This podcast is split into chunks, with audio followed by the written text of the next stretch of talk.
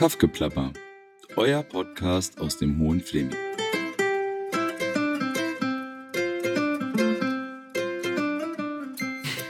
Hallo liebe Kaffgeplapper-Hörerinnen. Ich bin heute für diese Folge ähm, an einem ganz besonderen Ort und zwar bin ich heute im ZEC und spreche mit Alicia über diese Gemeinschaft in Bad Belzig. Und meine allererste Frage an dich wäre, Alicia, wenn du Leuten ähm, kurz und knackig beschreiben müsstest, wo ich hier gerade bin, was würdest du sagen? Hm. Also das ZEC ist äh, eine Lebensgemeinschaft. Hier leben 120 Menschen zusammen von drei bis 83 Jahren. Äh, und gleichzeitig betreiben wir ein großes Bildungszentrum also wo wir Seminare anbieten, wo Gäste zu uns kommen. Und außerdem sind wir ein Ökodorf, also ein Modellprojekt für ökologische, zum Beispiel Selbstversorgung mit Gemüse. Wir haben einen eigenen Wasserkreislauf und so weiter. So ökologische Fragen. Bildung und Gemeinschaft. Okay, ihr seid eine Gemeinschaft und ähm, wir haben euch schon richtig lange auf der Interviewliste. Also eigentlich wollte Philipp das machen, weil der auch hier groß geworden ist und auch Erinnerungen hat ähm, an seine Kindheit, wo er hier auf Partys war. Ähm, ich habe festgestellt, mh, mm, es gibt so ein paar Klischees über das ZEC oder die Gemeinschaft. Und ich habe mir überlegt für diese Folge, dass wir damit anfangen, dass wir die mal ähm, so ein bisschen abarbeiten. Mhm. Und bevor wir das machen, ähm, könntest du vielleicht noch ein bisschen was zu der Geschichte erzählen. Also, was man weiß oder was ich jetzt weiß, ganz grob ist, irgendwann war dieses ähm, Gelände einmal äh, ein Stasi-Ausbildungsgelände sozusagen, bis es dann nach der Wende von Menschen gekauft wurden, wurde, die aus Süddeutschland kamen, um hier eine Gemeinschaft zu gründen. Das ist ganz grob und wahrscheinlich auch ein paar Faktenfehler, die du jetzt hoffentlich korrigieren wirst. Ja, an sich ähm, passt es. Die Menschen kamen tatsächlich aus Süddeutschland, aber auch aus ganz Deutschland. Äh, und es gab äh, Vorläuferprojekte. Es gab die Bauhütte von Dieter Duhm und Sabine Lichtenfels auch initiiert. Und dort trafen sich auch schon viele Menschen über mehrere Jahre und kannten sich gut. Es gab noch andere Vorläuferprojekte und Orte. Ähm, und dann gab es ein immer größer werdendes Netzwerk und die Menschen wollten dann zusammen wirklich ein Gelände, einen Ort kaufen, wo genug Platz war für eine große Gemeinschaft von 100 Menschen. Und das haben sie hier gefunden. Die haben wirklich äh, schon Jahre vorher gesucht ähm, und haben dann das Gelände hier gefunden. Und hier gab es zum Glück auch einen Landrat, der recht offen war. Der sagte irgendwie, wir brauchen ja jetzt neue Impulse, wir brauchen äh, neue Ideen, was wir jetzt auch gesellschaftlich, gemeinschaftlich machen. Ja, DDR war zu Ende gegangen, das Neue war nicht klar, was es wird. Und da gab es eine große Offenheit, eben das Gelände dann auch zu verkaufen an diese Gruppe. Und wie groß war die Gruppe damals? Also weißt du das?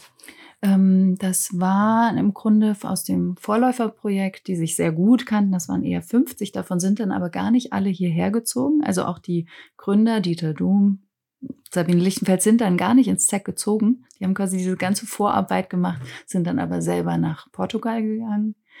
Und ähm, dann kamen auf einen Schlag ziemlich viele Menschen noch dazu, die davor im losen Netzwerk waren. Also auf einen Schlag, glaube ich, waren das 80 Menschen, die einzogen und dann diesen Platz instand gesetzt haben. Also ganz viel renoviert haben. Das, waren, das sah völlig anders aus als heute. Also eine Hauptarbeit dieser 33 Jahre ist auch, ähm, diesen Platz auch aufgebaut zu haben, die Gebäude neu gestaltet zu haben. Da haben wir richtig was gerockt hier. Habt ihr eigentlich auch mal mit Menschen gesprochen, die vorher hier am Platz waren? Also die ja. hier sozusagen. Ja. Ja. Es kommt immer wieder Besuch, es kommen Menschen, ne, die sagen, boah, ich habe hier gelebt oder auch ich habe hier als Kind gelebt oder ich war hier zur Ausbildung. Also das gibt es immer wieder, dass Menschen uns besuchen. Und dann gibt es natürlich jetzt auch schon Generationen, also eine ganze Kindergeneration, die hier geboren, aufgewachsen mhm. ist äh, groß geworden äh, ist, gegangen ist und auch immer wieder kommt und dann erzählt, ah ja, so wie Philipp, hier, hier haben wir eine Party gemacht oder hier habe ich gewohnt. Das wäre eigentlich mal spannend, irgendwie auch speziell dafür einen Raum zu öffnen, ne? Vielleicht für Leute, die noch in der Region sind, die das Gelände noch so kennen, mhm. dass die mal erzählen. Wir hatten jetzt ähm, im Sandberger eine Veranstaltung, da hat der Autor gelesen, der dieses Buch Verloren Wasser geschrieben hat. Also es ist mhm ähm, auch ein Stasi-Gelände gewesen und er hat einen Kriminalroman über dieses Gelände geschrieben und es war sehr spannend, weil viele Leute da eben aus der Region waren, die ihre Erinnerungen halt noch geteilt haben ja. dazu und das auch spannend ist für Leute wie mich, die eigentlich dazu ja gar kein, also gar keine Vergangenheit haben damit. Ja, das wäre total, also wir würden uns freuen. Wir wollten das zum 30-Jährigen machen und dann war genau Corona und wir durften ah. gar keine öffentliche Feier. Wir durften auch intern keine Feier machen. Also das 30-jährige Jubiläum ist quasi ausgefallen und nächstes Jahr haben wir das 33. Okay, dann feiert und dann ihr. werden wir feiern und dann werden wir auch einladen. Mhm. Okay, ah ja, schön. Auch zum Beispiel unser Chronist Bill Nickel hat auch mit einer Chronistin aus Belzig zusammengearbeitet und wirklich eine ganz tolle Broschüre veröffentlicht über das Gelände und was hier früher war. Ne, das, da haben wir uns auch die Nazi-Zeit angeschaut und so weiter. Okay, also da gibt es eine Broschüre und Bill steht natürlich auch äh, als historisch ähm, bewanderter und sehr ähm, als Stadtgeschichte kennender Mensch auch noch auf unserer Liste. Mhm. Das ähm, wäre dann vielleicht noch mal eine extra Folge, die Geschichte des Geländes. Ja. Ähm, genau. Womit wir jetzt anfangen, also eine Frage, die ich auf jeden Fall habe, ist, wie lange lebst du hier schon und was hat dich damals in Gemeinschaft gezogen? Mhm. Also ich lebe im fünften Jahr hier, also wirklich fest am Platz. Man steigt hier mit einem Gemeinschaftskurs ein, der geht fünf Wochen und dann macht man eine Saisonierzeit, verbringt die Sommersaison sozusagen mit der Gemeinschaft, hilft bei den Festivals mit. Also und dann geht es weiter. Und ich lebe jetzt das fünfte Jahr hier. Ich habe auch meine ganze Familie hierher geholt, meine Kinder, meinen Mann. Ähm, und ich habe vorher zehn Jahre lang andere Gemeinschaften gegründet weil ich immer gesagt habe, wir brauchen ja viel mehr Gemeinschaften. Es reicht ja nicht, wenn es da so einige alt etablierte gibt. Wir brauchen mehr davon für mehr Menschen. Das habe ich zehn Jahre gemacht und äh, danach habe ich entschieden, oh, es ist richtig toll, in so ein großes Schiff wie das ZEC jetzt zu ziehen. Ich war auch ein bisschen müde von diesem Pionier-Dasein, ja, wo man immer Neues anschiebt. Und hier gab es so viel, was schon gut lief. Also was einfach über 30 Jahre gut entwickelt war. Also zum Beispiel Entscheidungsstrukturen. Da muss jede neue Gemeinschaft erstmal gucken, wie entscheiden wir zusammen. Und hier gibt es, es ist so verfeinert schon, äh, so viel Erfahrung da. Ja, oder auch wie wir uns zusammen leben, organisieren, versorgen, ja, mit dem Garten, der Küche, ähm, unsere GmbH. Also das sind einfach richtig wertvolle Erfahrungsschätze hier. Du hast gesagt, ähm, du hast selber Gemeinschaften gegründet und ähm, hast auch gerade gesagt, es braucht, oder ich habe gedacht, es braucht mehr Gemeinschaften das scheint sozusagen dein Thema zu sein. Warum findest du, braucht man Gemeinschaft? Also warum braucht es Gemeinschaften? Hm. Was ist das Besondere oder sage ich mal das Positive daran? Ja. Ich glaube einfach, dass es, ähm, wir können uns in Gemeinschaft viel leichter darin unterstützen, einmal ökologischer zu leben, also diesen Planeten nicht weiter zu zerstören. Wenn jeder seinen eigenen Kühlschrank hat, sein eigenes Haus, seine eigene Heizung, und so verbrauchen wir tatsächlich viel mehr, als wenn wir das teilen. Ne? Wir haben zusammen Waschmaschinen, wir haben zusammen ein Heizsystem, ähm, wir haben den eigenen Wald, mit dem wir die Heizung befeuern. Ähm, so, das ist, das ist einmal ökologischer. Und dann gibt's natürlich vom Sozialen her, wir lernen ganz viel miteinander. Wir äh, üben, wie kann man gut kommunizieren, wie kann man als Menschen irgendwie friedlich zusammenleben und zusammen was machen. Und das ist ja was, wo wir ganz oft scheitern als Menschen in unseren Beziehungen oder auch in der Gesellschaft oder wir führen doch Kriege. Und in Gemeinschaft sozusagen üben wir andere Verhaltensweisen. So, das ist mir super wertvoll. Ich glaube, das brauchen wir, damit wir einfach in einer friedlicheren Welt leben oder auch einer glücklicheren. Da brauchen wir erstmal unsere Beziehung klären und üben und uns anders verhalten lernen. Also du hast auch positive Erfahrungen, weil ich kenne auch die Menschen, die in Gemeinschaft gelebt haben und denen das dann wiederum zu stressig gewesen ist und die ausgezogen sind. Ja, ich kenne das auch. Ja. Also ich kenne ich kenne beide Seiten, genau. Gemeinschaft kann auch heißen, es gibt mehr Konflikt, so wie in einer Liebesbeziehung. Ne? Die Verliebtheit ist vorbei und dann kommt man halt an die, an die interessanten Stellen und die tun auch weh und dann streitet man sich auch. Und in Gemeinschaft gibt es auch Konflikte und Auseinandersetzungen. Na klar. Und es gibt ein hohes Programm an Terminen, äh, weil wir machen hier im Grunde unsere ganze auch Verwaltung selber. Ne? Wir haben jetzt nicht eine Stadtverwaltung, die uns hier die Straßenreinigung macht und äh, die Kläranlage und so weiter. Wir machen das tatsächlich alles selber und da geht auch viel Arbeitskraft rein. Also unser Geländeteam zum Beispiel. Ne? Die machen hier die Instandhaltung der Häuser. Ähm, dann müssen wir das gemeinsam entscheiden, was wird wann renoviert. Also das ist sehr viel Aufwand für uns auch. Mhm. Aber es ist auch toll, weil wir das ja auch gestalten können. Also ihr macht auch so bodenständige Sachen, ja? Das kommt, jetzt kommen wir zu den Absolut. Klischees. Ihr lauft hier nicht nur ähm, mit Bodypainting rum und habt den ganzen Tag Sex. Nein, überhaupt nicht. Und ähm, wäre vielleicht mal schön, aber ähm, nein, es ist so, wir, wir leben tatsächlich, also die, die wir hier fest leben, diese 120 Menschen oder da sind ja auch noch dann Kinder dabei, wir versorgen Kinder, äh, wir gehen zur Arbeit, ob jetzt hier für unsere G GmbH oder, ähm, oder auch draußen, viele arbeiten auch draußen, haben verantwortungsvolle Jobs, machen außerdem noch Gemeinschaftstreffen. Ja, und da, nee, für Bodypainting haben wir gar nicht so viel Zeit. Also wenn man hier lebt, dann arbeitet man auch viel oder trifft sich viel und wuppt zusammen was. Wir machen auch die, Ge- die Festivals, ne? Jeder von uns äh, gibt da mindestens vier Stunden am Tag ehrenamtlich Zeit rein und Arbeit. Das, da muss man Lust drauf haben. Ja, das, das hört sich auf jeden Aber Fall so an. natürlich haben wir auch total schöne andere Sachen. Ne? Wir haben, was ich, einmal in der Woche gemeinsame Sauna, äh, wo die hingehen, die das möchten. Ähm, wir haben Singen zusammen, wir haben Tanzabende. Also wir haben schon auch Gemeinschaftsleben, was netter ist. So. Aber das mit dem vielen Sex, das hat sich schon ganz schön erledigt. Das ist bei Weitem nicht so, wie das Klischee erzählt. Okay, aber die heiße Phase, über die können wir auch sprechen, die gab es natürlich. Mhm. Also es gab schon die Phase, sage ich mal, in den Gründungsjahren und auch vielleicht äh, zehn Jahre, wo zum Beispiel, ja, wo das einfach auch Programm war oder sage ich mal auch dazu gehörte, Ja, es- äh, sich da auszuleben, auszuprobieren, frei zu sein, verschiedene Formate zu testen. Genau, es war eine ganz wichtige Idee, war, wie sollen wir denn Frieden, ja, in Frieden kommen oder Frieden zwischen Männern und Frauen hinbekommen, ähm, wenn es so viel,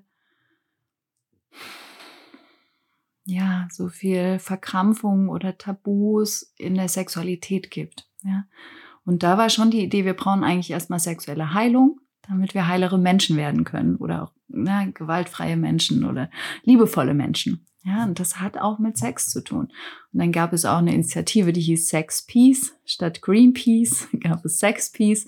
Also einfach zu sagen, ähm, Sex ist auch wichtig, ja, damit wir uns wohlfühlen, damit wir liebevolle Menschen sind. Und das wollen wir nicht ausklammern. Und deshalb nehmen wir das mit rein. Aber es gab genauso auch am Anfang immer schon geistige Arbeit zusammen, ja, also zusammen überlegen, zusammen sprechen oder auch Selbsterfahrung im Sinne, wer bin ich überhaupt? Warum verhalte ich mich denn so und so? Und das zusammen zu reflektieren und auch zu spiegeln. Das war auch am Anfang ein wichtiger Teil. Also auch da war es nicht nur Sex haben. Aber der Sex wurde einfach, glaube ich, mehr mit reingenommen und gefeiert. So, und da war es auch normaler, dass man mit mehreren Menschen Sex hat und sich darüber verbunden hat. Und das hat auch das Gemeinschaftsgefühl gestärkt. Und heute machen wir das anders. Also es gibt mittlerweile alle Liebesformen äh, und äh, hier in der Gemeinschaft. Es gibt Singles, es gibt Menschen, die haben gar keinen Sex. Es gibt Menschen in der Zweierbeziehung, monogam. Es gibt Menschen in offenen Beziehungen, wo es auch LiebhaberInnen gibt. Und das aber transparent und offen. Also Okay. nicht verheimlicht. Das wäre sozusagen das Klischee, äh, was ähm, ich aufgenommen hatte, hier auf meine kleine Liste. Haben da alle Sex miteinander? Nein, heute überhaupt nicht mehr. Also, und ähm, wir machen jetzt auch einen, einen Podcast äh, neu aus dem ZEC und wir haben angefangen äh, n- mit einer Episode, wo wir die Menschen auch gefragt haben, mit wie vielen Menschen warst du denn schon mal sexuell hier aus der Gemeinschaft? Die Zahlen waren gar nicht so hoch. Also das, da, da fangen wir sogar richtig an, das jetzt mal zu überprüfen. Ja. Ähm, nein, wir sprechen einfach, glaube ich, offener über Sex oder über Liebe, über unsere Beziehung, aber wir haben den nicht mehr miteinander ständig. Das ist gar nicht das Thema. Wir haben hier dreieinhalb bis 4.000 Gäste im Jahr. Also wir haben wirklich was zu arbeiten und die zu bewirten und willkommen zu heißen. Ähm, da haben wir genug zu tun. Wir können gar nicht ständig Sex haben. Aber wir sind ein Ort, wo Menschen auch hin können, kommen, äh, um diese Tabus zu bearbeiten. Ja, also wir haben auch Kurse, was weiß ich, ähm, die auch anbieten, Liebesbeziehungen mal anzuschauen. Oder was heißt das, mehrere zu lieben? Ich glaube, das ist schon noch eine Spezialität von uns, Das ist dann aber auch mehr für die Gäste. Mhm. Die haben hier einen Ort, wo sie das auch ähm, sozusagen erforschen können, wo sie darüber was lernen können oder ihre Fragen, ne, bevor jemand in eine heimliche Affäre geht. Ja, wie geht das, dass, dass die Beziehung, die Liebesbeziehung bestehen bleibt? Sowas zum Beispiel forschen wir ja auch und teilen auch mit Gästen. Das finde ich auch wichtig, weil es gibt sonst so viel Betrug und Heimlichkeit und Verletzung in diesem Bereich und wir versuchen das offener und ehrlicher zu machen. Wenn ich jetzt äh, das Gefühl habe, also ich wohne hier in Belzig und das ZEC interessiert mich und das war total spannend. Ne? Ich war jetzt ähm, beim letzten Tanzabend, immer mal wieder gibt es hier einen Tanzabend im ZEC mit DJ Hermann. Ähm, ich glaube, wenn man noch nicht hier war, ist die Hemmschwelle schon ein bisschen interessanterweise hoch, weil man nicht so ganz weiß, was einen erwartet und bestimmte Bilder halten sich, ja. Also die Freundinnen, Mhm. mit denen ich zum Beispiel gekommen sind, die waren so, oh Gott, muss ich da richtig aufpassen, dass ich die ganze Zeit irgendwie von irgendwelchen Typen angemacht werde. Und die waren fast ein bisschen enttäuscht, weil dann so gar nichts los war in der Richtung. Aber das ist so ein bisschen das Bild. Man geht dahin, da sind irgendwie lauter Hippies, man wird ständig angemacht, man ist überfordert sozusagen. Mhm. Und ähm, ich muss selbst sagen, also das, das, das war es überhaupt nicht. Es war einfach so ein, so ein cooler Tanzabend, wie es halt auch äh, beschrieben wird. Mhm. Ähm, jetzt wäre das das nächste Klischee. Das sind doch alles Hippies, die hier wohnen. Hm. Ja, trifft leider auch überhaupt nicht zu. Also wir haben, wir haben natürlich Menschen, die irgendwie auch nach einer Alternative suchen, also zum Beispiel vor allem ökologischer leben wollen. ne? Das, das ist, glaube ich, schon vielen wichtig, die hier leben, dass wir zum Beispiel unser Gemüse ö- biologisch anbauen, ja, dass, äh, dass wir kurze Transportwege haben, dass wir eher in der Region einkaufen, ne? dass wir einfach nicht so viel Transporte. Ähm, also im Sinne, wir sind Ökos, das glaube ich, würde ich schon sagen. Das ist für fast jeden irgendwie auch wichtig. Mm, Hippies im Sinne von, was heißt denn für dich Hippie? Ja, das ist, äh, Aussteiger, genau, was heißt für ähm, die keinen Job machen. Aussteiger, barfuß rumlaufen, verfilzte Hm. Haare, So wie am den Strand ganzen Tag am Feuer. Ja, irgendwie so, ja, genau. Okay. In der Höhle auf Gomera leben. Das ist aber, ja, Hm. Also ich laufe manchmal barfuß, weil ich es gerne mache und weil ich es für die beste Fußmassage der Welt halte. Aber zum Beispiel, ich mache einen ganz normalen Job als Psychologin. Ich fahre morgens los nach Wannsee in eine Klinik, ähm, mache dort, leite dort Gruppentherapie, ähm, trage da Verantwortung und dann komme ich wieder zurück und mache hier meine Jobs oder Treffen ähm, und versorge meine Kinder. das ist natürlich Ähm, auch krass. Hast du auch mal Freizeit? Also so Zurzeit nicht so viel, aber Me-Time nennt man das jetzt modern. Ja, genau. In Gemeinschaft muss man gucken, dass man noch Zeit für sich selber hat. Ne? Wenn man draußen lebt, muss man oft gucken, wann treffe ich überhaupt Freunde, wann komme ich mal unter Menschen und muss dafür was tun. Hier müssen wir eher was dafür tun, mal alleine zu sein. Das ist schon ein großer Unterschied. Aber ein Hippie-Leben haben die wenigsten. Also wir haben hier Menschen, was ich, wir haben einen Ingenieur, der entwickelt ähm, Flugzeugantriebe, also äh, Öko, also ähm, na, ähm, ähm, Wasserstoffantriebe ne, für die neue Generation. Ähm, es gibt Menschen, die, das sind Seminarleiter, also Coaches und so weiter, die machen, tragen viel Verantwortung. Hier Menschen arbeiten im Gästehaus, in der Küche, äh, ganz bodenständig, wie du sagst. Ähm, da sehe ich überhaupt nichts von Hippie. Genau, ihr habt Ne? einen Gästebetrieb. Mhm. Das heißt natürlich, ihr habt auch so eine Art kleinen Hotelbetrieb, ja. Und wenn man Ja, weiß, was das absolut. bedeutet, dann bedeutet das, man muss halt gucken, dass die Küche läuft, dass der Service läuft, Ja. dass das Housekeeping nennt man das, also die, Ja. genau. Es läuft. müssen da total verlässlich sein. Ja. Genau. Und trotzdem gibt es natürlich den Wunsch, auch dieses Leben, also nicht nur zu funktionieren und äh, irgendwie so einen Job zu machen wegen dem Geld, sondern auch aus Herzblut oder auch eben andere Dinge zu teilen. Wie ich schon sagte, ne? Ähm, was ist ich? Wir machen auch Intensivzeiten für unsere Gemeinschaft, fürs Gemeinschaftsgefühl, ähm, wo wir uns näher kennenlernen, wo wir uns verbinden, wo wir uns auseinandersetzen. Äh, wir meditieren. Es gibt Menschen, die morgens, jeden Morgen meditieren zusammen. Äh, Das bestätigt jetzt aber schon auch wieder so ein bestimmtes Bild, dass man Hm. denkt, hier sitzen alle rum und umarmen Bäume und meditieren. Nö, ich würde sagen, der Meditationsraum ist viel zu leer. Ich würde mir wünschen, dass wir alle zusammen morgens meditieren und das, und das eher auch ne, für die Klarheit und die gesunde Erhaltung. Und äh, das ist ja nicht nur ein Hippie-Ding. Ja, das macht ja richtig Stimmt. was im Gehirn. Ja, ja. und ähm, ja, aber das sind gar nicht die 100 Menschen, die das zusammen machen. Ja. Genau, die, die, die eine Frage ähm, hast du schon beantwortet. Was arbeiten die da eigentlich, beziehungsweise sind die da alle arbeitslos? Hm, nee. Nee. wir haben alle viel zu viel Arbeit.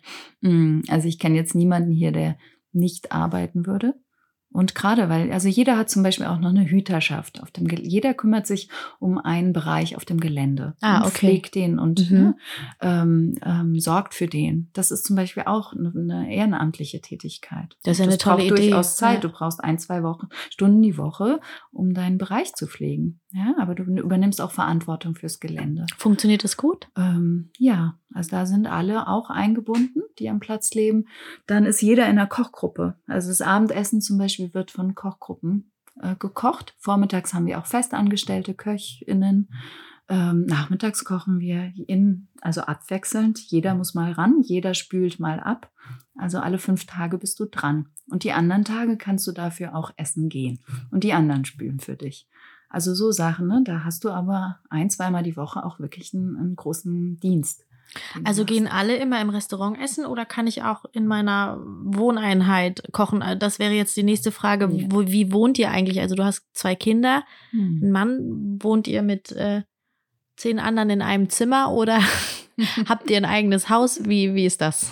Also im Einstieg habe ich tatsächlich mal eine Weile mit einem anderen, also einem Freund aus dem Gemeinschaftskurs und meinen Kindern und seinem Sohn haben wir mal eine Weile wirklich zu fünft in einem Zimmer gewohnt, ähm, weil am Ein- Einstieg ist ja noch nicht klar, ne, wo ziehst du hin und so. Haben wir tatsächlich gemacht und war auch eine sehr schöne Zeit, weil wir uns gut verstanden haben, unterstützt haben.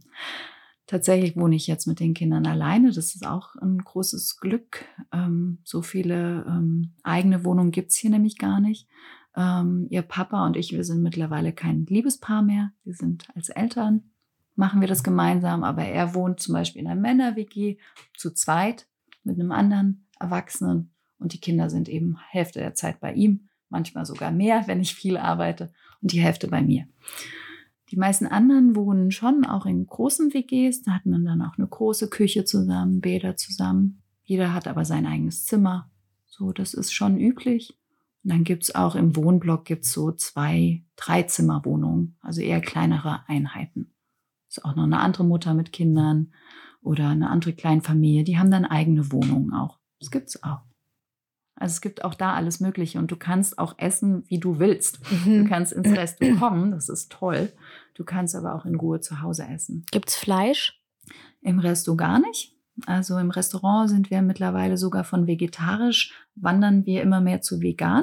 Es ist gute Zeit vegan und da gab es am Anfang ganz viel Bedenken und Protest und Befürchtungen, oh Gott, ich habe meinen Käse oder meine Butter nicht mehr. Und mittlerweile ist das so normal geworden. Wir haben so leckeres Essen, also dass es auch kaum jemandem fehlt. Und wenn du aber Fleisch essen willst, Käse, whatever, dann kaufst du dir das und isst es zu Hause. Ist gar kein Problem. Und alles andere, Gemüse, äh, Dinge kannst du dir bei uns im Vorratskeller holen. Und wie ist das? Also ich zahle einen bestimmten Betrag und das ist Miete und dann kaufe ich noch für mich ein. Also wir zahlen ganz normal Miete. Genau, wir wohnen hier nicht umsonst. alle gleich viel? Äh, ja, alle gleich viel, egal wie du wohnst. Das ist auch, ja, da gibt es auch immer Diskussionen drüber. Wenn du im schick, in der schick neu sanierten Uni wohnst, Mhm. zahlst du das gleiche wie jemand, der wirklich in einem sehr alten Haus noch mit ungedämmten Wänden wohnt. Da, das wird sich vielleicht auch mal verändern, wenn wir neu bauen sollten. Aber im Moment ist so, alle zahlen den gleichen Mietbeitrag, das wird über alle umgelegt. Und dann zahlst du auch einen Essensbeitrag, weil wir ja auch unser Essen ne, produzieren wir, dafür beschäftigen wir Gärtner, wir haben da festangestellte Gärtner. Ähm, Also ihr seid sozusagen wirklich autark, was das ähm, Nein, was das Gemüse, wir haben meistens so 70 Prozent Selbstversorgung, Mhm. 70 bis 80 höchstens im Sommer natürlich mehr als im Winter. Ähm, wenn wir auf 100 produzieren würden, dann würden wir sehr viel mehr wegwerfen. Also dann baust du zu viel an, damit Mhm. du die 100 Prozent erreichst. Und das wollen wir nicht. Also wir wollen keine Lebensmittel wegwerfen, tun wir auch so gut wie nicht. Das ist wirklich genial, weil der Garten mit der Küche kommuniziert. So, jetzt Ah, gibt's viele wow. Zucchinis, Okay. jetzt ist das und dann schreibt eben die Frau im, in der Küche den Plan entsprechend. Ja. Ja, also das ist richtig toll. Wir werfen keine Lebensmittel weg. Das ist ja auch eine Kunst, weil in vielen Ja. zum Beispiel Hotelbetrieben, da wird ja ordentlich auch. Das ist heftig, weggeworfen, was da ja. weggeworfen wird. Und, Und kannst du sagen, wie hoch der Betrag insgesamt ist, den ihr zahlt? Also Ähm, nee, das variiert auch je nach ähm, Beitrag jetzt, was es nochmal für den Platz braucht, weil auch den unterhalten wir alle zusammen. Ja. Oder auch, was das Essen jetzt kostet, ähm, kann ich jetzt keine Pauschalaussage machen. Ähm, aber was ich sagen kann, ist, dass unsere Mieten sozusagen, das ist ein großes Standbein von uns. Und das war auch zu Corona-Zeiten das, was uns gerettet hat weil mit den Seminaren machen wir gar keinen Gewinn. Mhm. Alle denken immer, die Seminare sind so teuer bei uns, ne? Oder Unterkunft und Verpflegung. Das ist natürlich auch hoch, weil es Bioessen ist, weil wir selber anbauen, weil wir unsere Angestellten bezahlen. Ne? Deshalb müssen wir leider das auch berechnen. Aber wir machen mit den Seminaren so gut wie keinen Gewinn. Alles, was wir da einnehmen, investieren wir auch. Ähm, bei den Festivals machen wir durchaus auch mal Gewinn, das, das trägt quasi den Platz, weil wir alle ehrenamtlich reinbuttern und arbeiten. Ja. Mm, und dann gibt es als drittes Standbein noch Spenden. Die brauchen wir tatsächlich auch, damit wir größere Investitionen machen können. Was weiß ich, ähm, Jetzt zum Beispiel schaffen wir einen Batteriespeicher an. Wir produzieren ja Solarstrom, wir können es aber nicht speichern und so weiter. Oder was weiß ich, Dachsanierung die Uni musste komplett umgebaut werden. Das sind Riesensummen und die müssen wir ja auch erstmal aufbringen. Da bitten wir auch unser Netzwerk um Spenden. Und ähm, es ähm, genau, es gab ja auch mal, ähm, ich glaube, wie bei vielen Gemeinschaften oder sage ich mal neuen Projekten, ähm, eine Frage ist, ist das ZEC eine Sekte? Mhm. Das natürlich muss man sehr differenziert betrachten, weil Ja. es gibt ja genau Da gab es richtig Kampagnen auf der Bild-Zeitung und aus den Medien, gerade in den 90er Jahren. Was machen die jetzt hier eigentlich? War suspekt und dann wurde ganz viel unterstellt. War auch furchtbar für die BewohnerInnen hier, ne? weil die haben einfach versucht, wirklich äh, sozusagen ein besseres Miteinander aufzubauen und den Platz zu erhalten. Und das war schon hart für die, immer diese Unterstellungen zu bekommen. Das ist heute jetzt nicht mehr, weil ich glaube, die meisten wissen, wie wir arbeiten. Ähm, es gibt keinen Guru. Sekte würde ja auch heißen, es gibt irgendwie einen Guru oder so oder eine starke Führung und die anderen folgen. Das gibt es bei uns null. Es gab immer Basisdemokratie.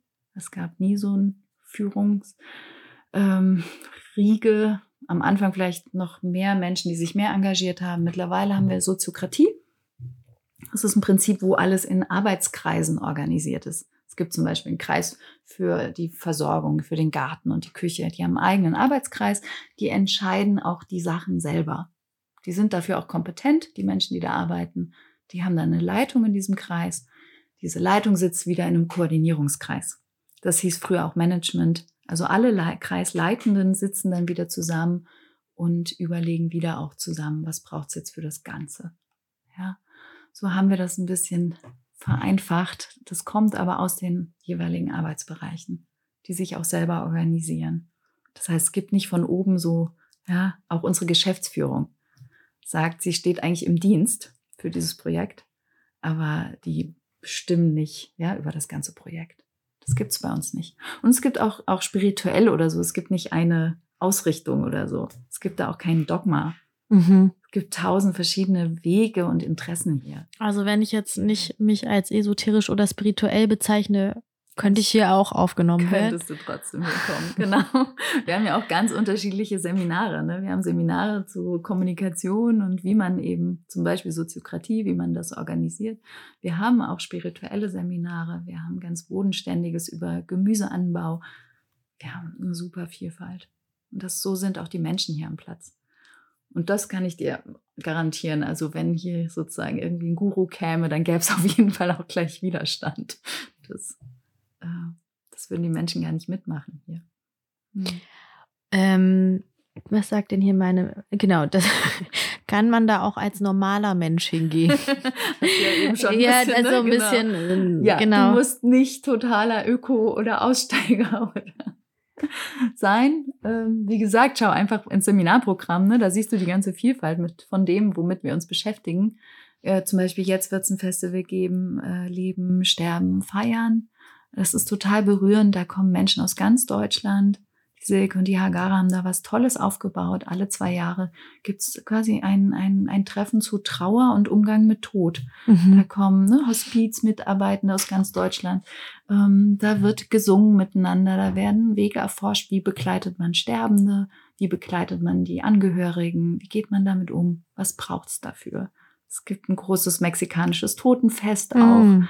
Also so, das ist zum Beispiel ein Beispiel, also äh, eine Veranstaltung. Da kommen ganz normale Menschen aus Deutschland, die aber auch total wichtige Arbeit an ihren Orten machen.